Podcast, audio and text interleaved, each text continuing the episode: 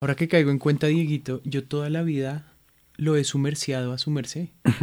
Sí. Entonces tutearlo me cuesta mucho trabajo. Nunca lo logré. Que nunca salí. Que es mejor no.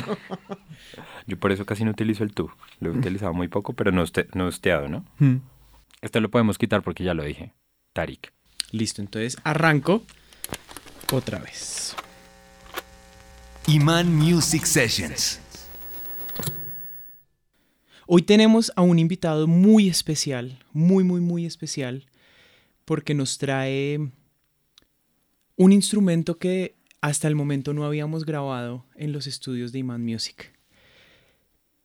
Hoy tenemos a Diego Bamón, tiplista colombiano, muy reconocido como tiplista, ganador del Festival Mono Núñez. Ha tocado en muchas partes del mundo y ha llevado un poco de nuestra identidad a todos estos lugares, porque de cierta forma sentimos, o cuando un colombiano escucha un tiple, se siente cerca a casa, ¿cierto?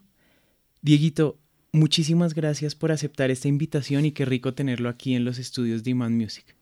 Bueno, Nico, muchas gracias. Eh, es la verdad un gusto estar acá y bueno, un saludo a todas las personas que nos están escuchando. Quiero arrancar preguntando cómo fue ese primer acercamiento. Eh, cuando uno arranca a estudiar música desde muy pequeño, muchas veces o uno no recuerda por qué cogió el instrumento, por qué escogió el instrumento si arrancó uno de tan chiquito, o los papás lo inducieron, lo, lo, le, le, mostraron a uno como, bueno, tú vas a tocar, te vamos a meter en clases de violín, te vamos a meter en clases de piano. ¿Cómo fue esa historia entre el tiple y su merced? Bueno, yo creo que esta historia arranca mucho antes de yo haber nacido. Uh -huh. eh, aunque yo nací en Bogotá, mi familia es del Huila, mi mamá es de Neiva y mi papá es del desierto de la Tatacoa. Y claramente eh, esta, esta región del Tolima Grande tiene, una, tiene muy arraigada la música eh, tradicional de la región andina colombiana. Entonces ellos crecieron eh, escuchando bambucos, pasillos, escuchando duetos, eh, compositores como Jorge Villamil, Oriol Rangel. Entonces, desde chiquitos, ellos empezaron con esta música y desde que yo tengo memoria, eh, escucho esta música. Entonces, esta música tiene, esta música y el tiple tiene una conexión desde, desde el vientre. Y eh, mis papás siempre se han interesado por una educación no, no tan convencional. Sí.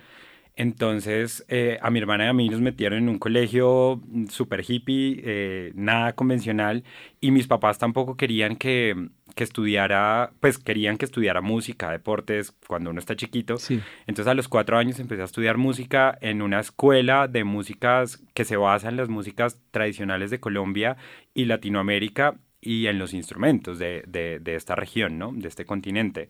Entonces, es chistoso además decir que es no convencional cuando debería ser como una de las grandes líneas para estudiar música, sí. como lo tienen todos los países, ¿no? O sea, en Rusia es, es, es un big deal estudiar eh, Domra y los repertorios rusos, ¿sabes? Entonces, eh, bueno, no, era una educación no convencional, empecé a estudiar música a los cuatro años y a los 12 años conocí el tiple y hasta hoy, que tengo 33, no lo he soltado. Sí. Entonces empecé estudiando eh, en la Escuela Nueva Cultura a los 12 años Ahí me enamoré del instrumento. Eh, me pareció muy raro ver una guitarra con tantas cuerdas, más Sí. chiquito y la sonoridad tan increíble que tenía. Y claro, fue como hacer, como conectarme con, con, con mi casa, con mi familia. Y, y, eso es lo que es para mí el tiple, ¿no? Como un, un, un lugar de, de familia. ¿Qué es lo más lindo o gratificante de interpretar un instrumento tan querido por un país? Mm, a mí me parece que hay, hay un factor muy importante y es el recordar la casa, Sí. eh, la infancia, ¿sabes? Eh, y yo pongo el ejemplo que pasa con muchos instrumentos. Entonces, si tú, si un argentino escucha un bandoneón, eh, se arranca a llorar, Ajá. o un banjo en Estados Unidos, no sé, un, un cavaquinho en Brasil. Ese es el poder que tiene el tiple y varios instrumentos más en Colombia. En Colombia Mm. tenemos muchísimos instrumentos tradicionales que nos conectan dependiendo del territorio del que vengamos.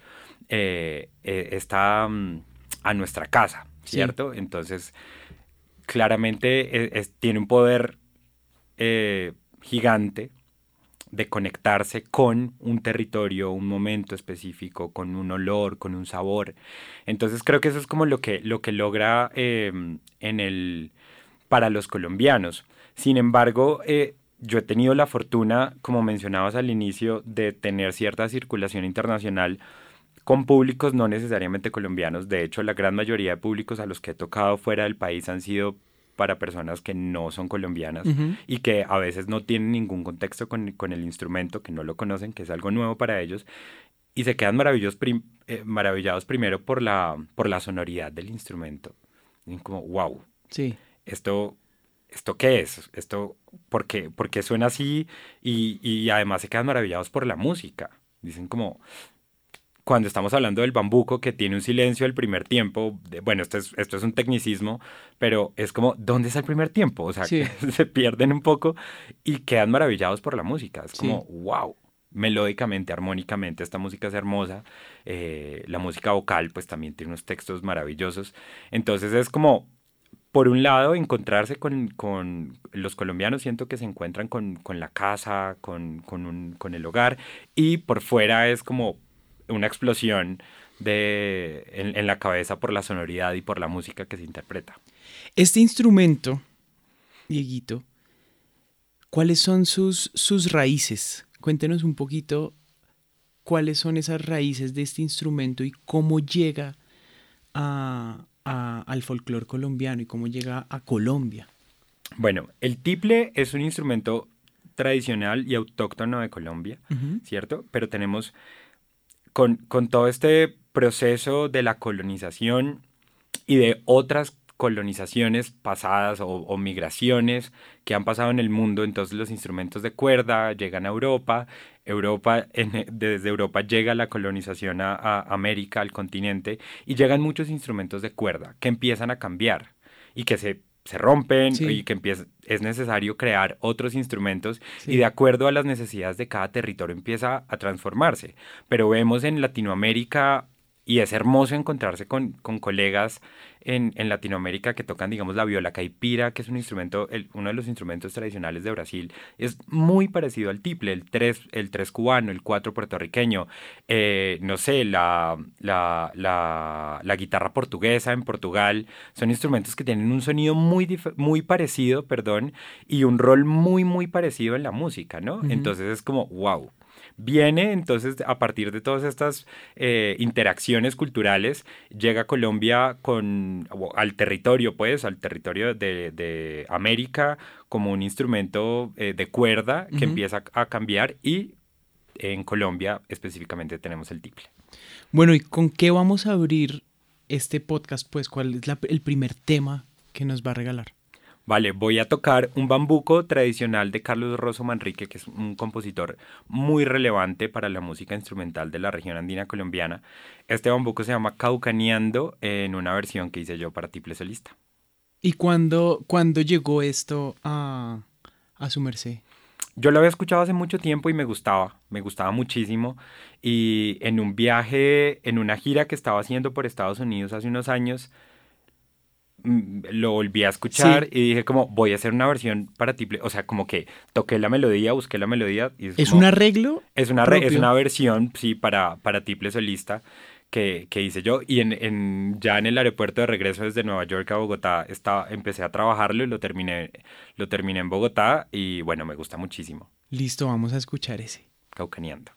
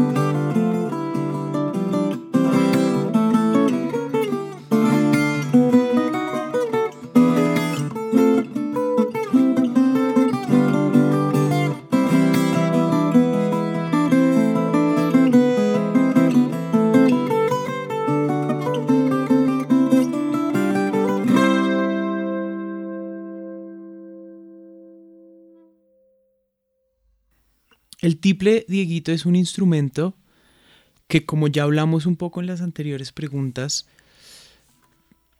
mueve la fibra de los colombianos, ¿cierto? Pero por esto mismo se encasilla mucho el instrumento en el sonido del folclore y el sonido de la música andina.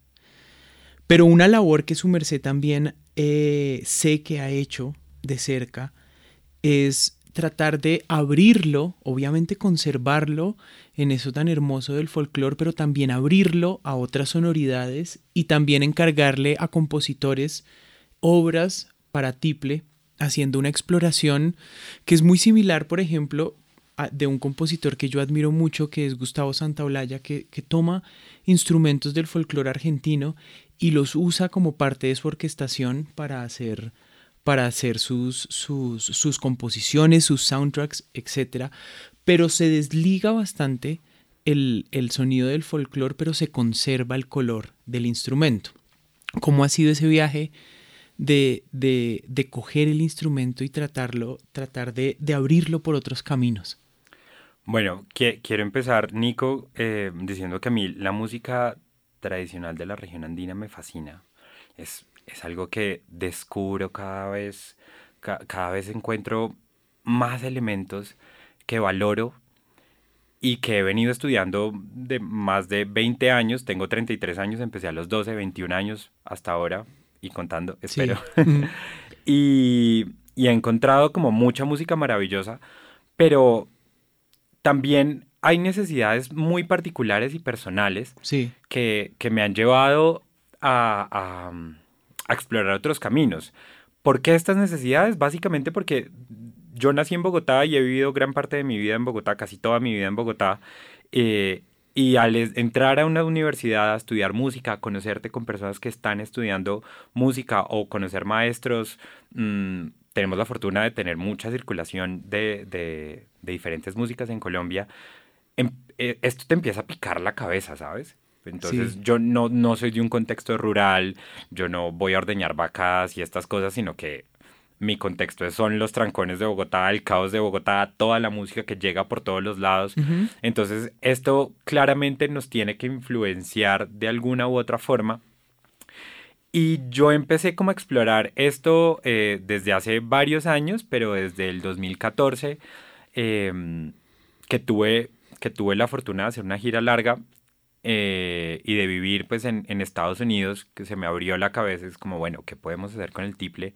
Y empecé a comisionar obras a compositores y a compositoras, eh, inicialmente de Colombia, luego empecé a abrir el espectro en Latinoamérica y yo hice una maestría en, en la Universidad Javeriana con énfasis en tiple, que es la primera maestría con énfasis en tiple, en interpretación de tiple.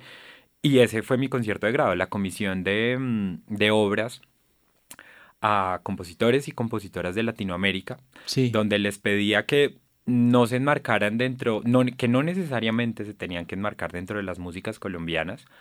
Eh, y entonces empezaron a salir unas obras bellísimas mm, que siento que no es que y, quiero ser muy cuidadoso con ese tema porque a veces puede parecer como si yo quisiera decir como esta es la evolución del instrumento. No, esto es simplemente un capítulo extra que se abre, una puerta más. No, y abrir el instrumento a, otros, a, otros, a otras posibilidades. Y, reconocer que el repertorio original del instrumento, el repertorio propio es absolutamente hermoso, se tiene que seguir interpretando, pero está muy lindo y es una, es una necesidad más personal eh, mía eh, irme también por otros lados, ¿no? Sí, no, y, sobre todo en este tipo de género hay muchos, hay muchos músicos, compositores, intérpretes puristas que de pronto no, no les va bien que eh, o no les agrada mucho que el instrumento se desligue del folclore, ¿no?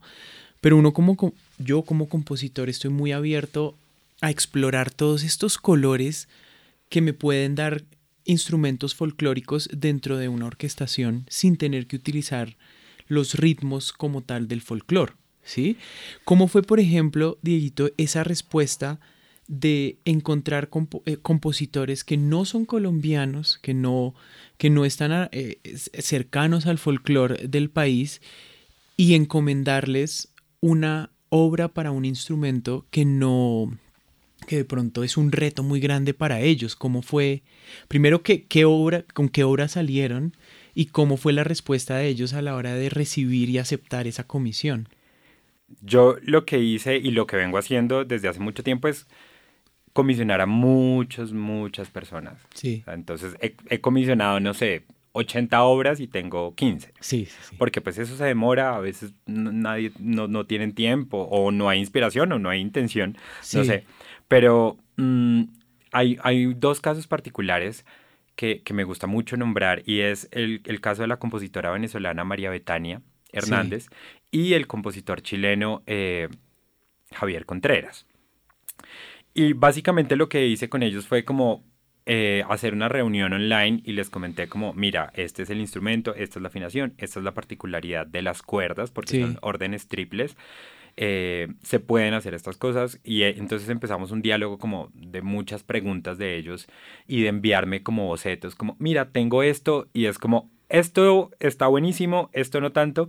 Salieron resultados, ellos lo que hicieron fue irse cada uno a, a sus músicas tradicionales, entonces María Betania hizo un merengue venezolano bastante contemporáneo y Javier hizo un, aire de tonada chilena bellísimo, eh, también con un lenguaje muy, muy actual de las músicas, de lo que está pasando con las músicas latinoamericanas, sobre todo instrumentales, eh, y, es bellísimo, es, es, es una música que, que me costó un poco interpretarlo al principio porque no estaba fuera de mi zona de confort, pero fue algo maravilloso.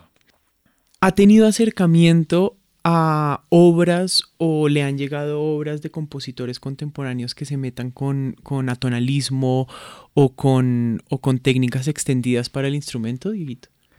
Sí, cuando yo estuve haciendo el pregrado en la Universidad Distrital, digamos que eh, cuando ves historia de la música, obviamente terminas, terminas en siglo XX, eh, no alcanzamos a ver nada del siglo XXI, pero sí como todas las vanguardias y claro que eh, empieza a interesar, ¿no? Sí. Entonces yo estuve eh, en el montaje de una obra que era para dos, dos tiples, un tiple preparado y cinta magnetofónica, mm, bastante interesante. Y también he tenido la oportunidad de trabajar, de tener pequeñas sesiones de, de, con compositores de música contemporánea pero también me ha interesado como poder incluir el tiple en otras cosas, ¿no? Entonces tengo un dúo con, con una um, intérprete de tabla de la India donde tocamos oh. cosas eh, diferentes y también he estado como eh, en, en, la escena pop haciendo música para, para comerciales, sí. eh, cosas que quieren como el sonido y ya, no necesariamente algo de música colombiana, sino que quieren el sonido eh, para como encargos muy específicos, pero me interesa un montón hacer parte como de estos, pues de estas exploraciones. ¿Con qué vamos ahora? Bueno, voy a tocar eh, dos movimientos de, una, de un tríptico que escribió Daniel Saboya, que es un compositor boyacense eh, muy joven. Esto hizo parte de mi concierto de grado y de mi proyecto de grado de la Javeriana, que se llamaba 21, la música de hoy para el tiple del siglo XXI. Eh, donde comisioné obras, como te conté ahorita, y este es un tríptico, va a tocar el primer movimiento y el tercero. El primero se llama Moebius y el tercero se llama Final, y es una música que, mm, aunque es escrita original para el tiple, lo que hablábamos hace poquito, es como trata de, de desenmarcarse dentro del contexto de la música andina colombiana. Escuchemos eso.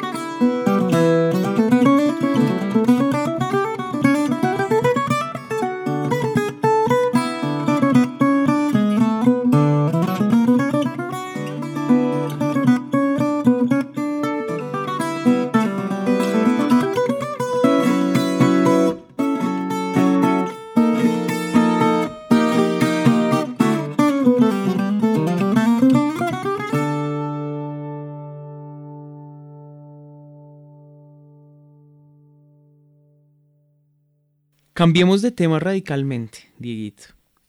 Su merced fue organizador de la primera versión de One Beat Colombia.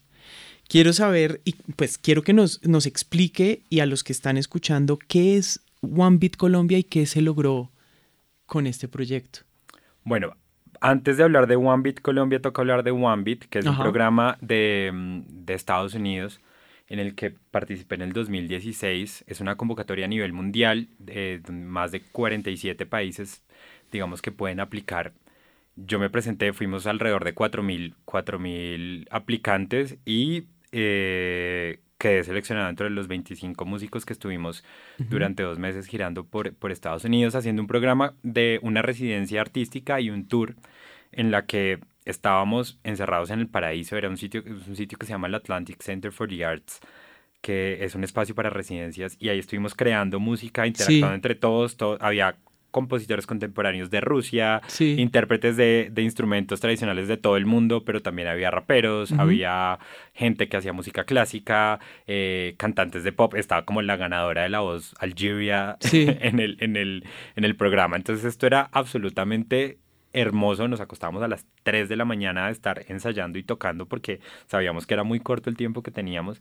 Y a partir de eso salió una, una opción de hacer Mm, estos programas, unos programas más pequeños, a, nivel mundial.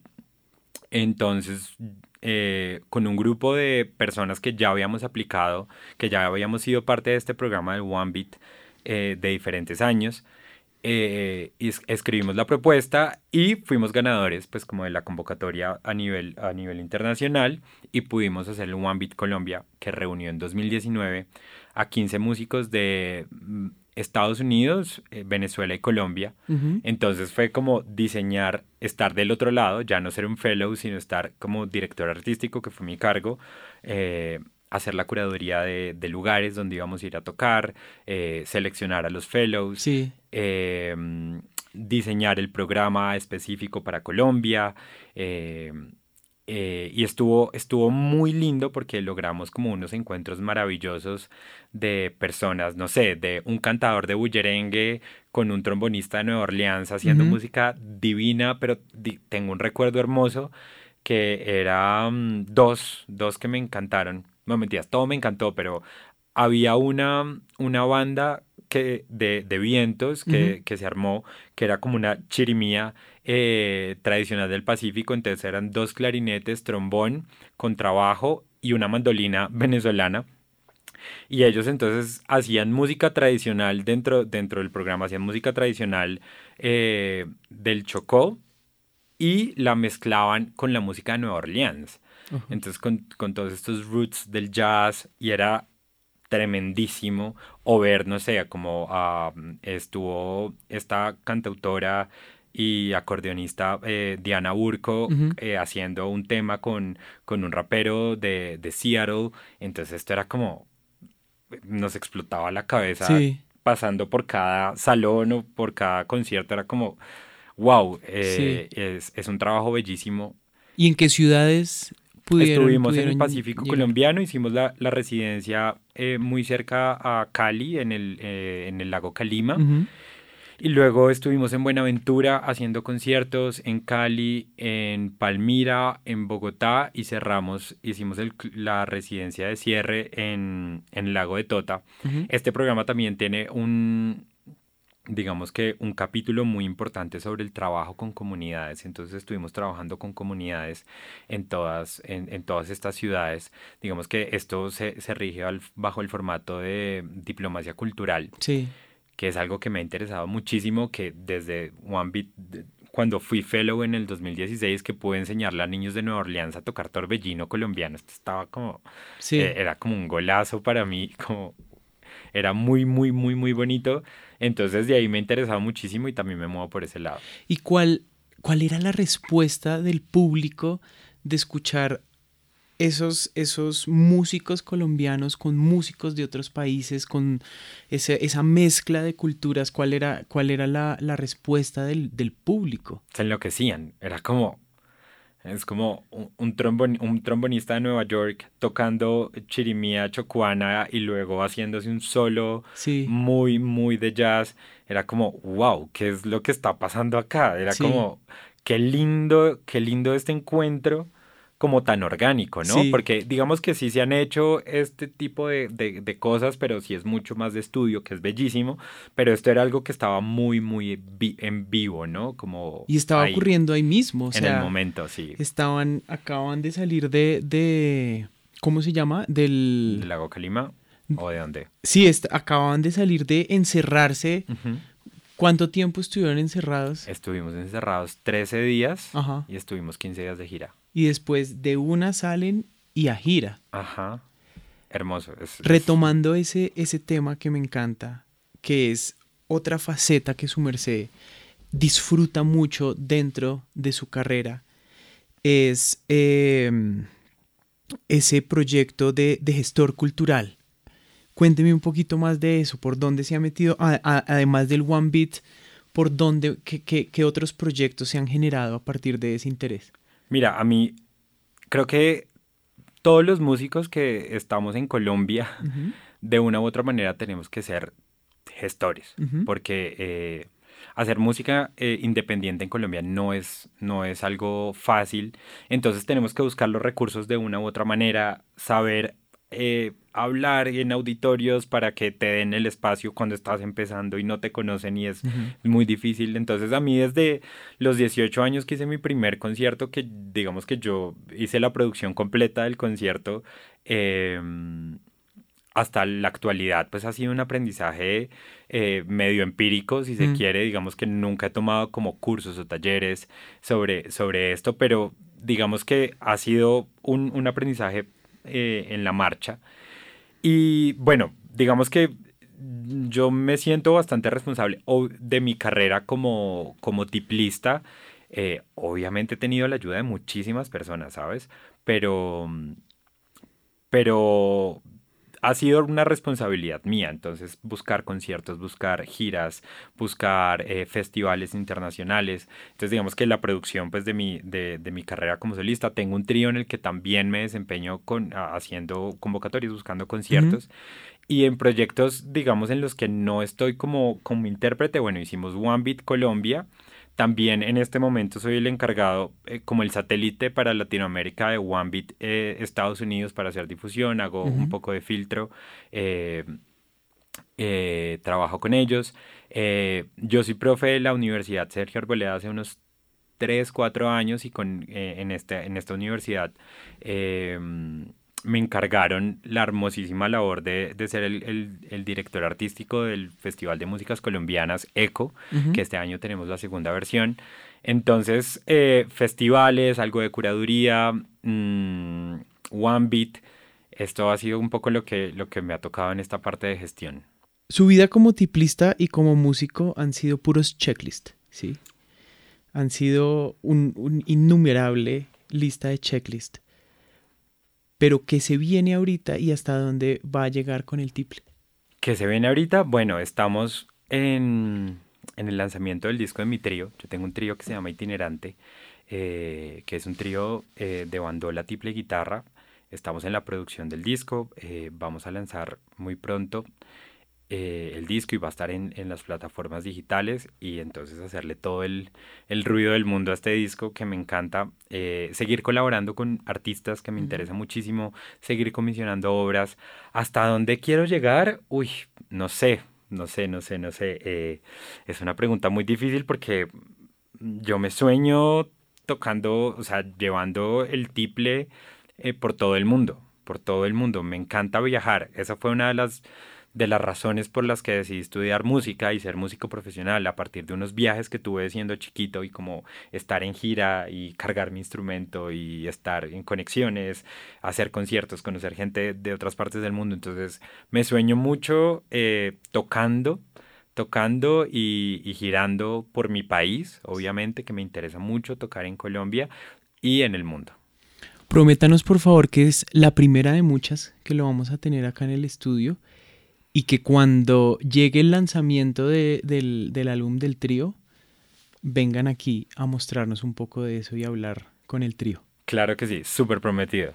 Dieguito, ¿dónde lo pueden encontrar en redes sociales?